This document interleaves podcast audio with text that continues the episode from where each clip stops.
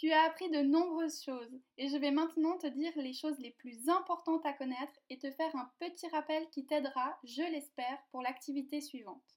Je commence donc avec qu'est-ce qu'un matériau de récupération? Un matériau de récupération est un matériau qui est destiné à la poubelle, mais que l'on peut réutiliser comme avant ou alors transformer. Il y a par exemple le pot de confiture, le carton, le rouleau de papier toilette, la boîte de sachet de thé, la bouteille en PET et une simple feuille de brouillon.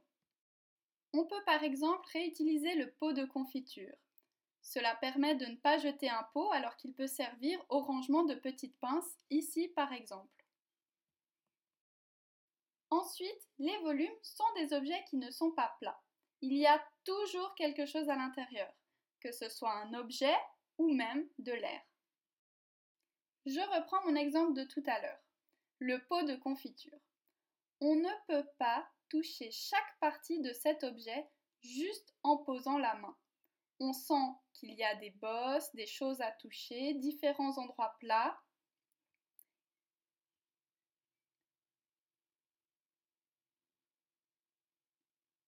Et surtout, on peut y mettre quelque chose à l'intérieur. Il y a de la place. C'est donc un volume dans ces exemples, le pot de confiture et le carton sont des volumes.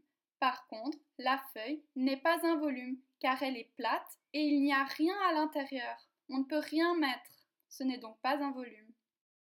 Pour continuer la vidéo, je te montre maintenant les outils d'assemblage. Ce sont des outils qui permettent de mettre deux éléments ensemble.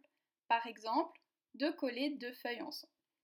Il existe la colle, le scotch, les trombones et les agrafes, mais encore bien d'autres choses. Si tu utilises la colle, le scotch et les agrafes, tu vas avoir du mal à défaire les objets que tu as mis ensemble. Par contre, les trombones sont des outils pratiques à enlever. N'oublie pas de ne pas mettre trop de colle blanche sur la feuille afin que cela sèche vite et proprement.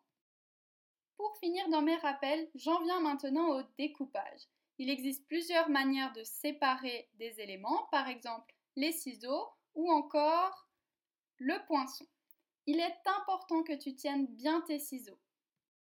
Voici donc comment tu dois tenir tes ciseaux afin que ce soit correct et facile.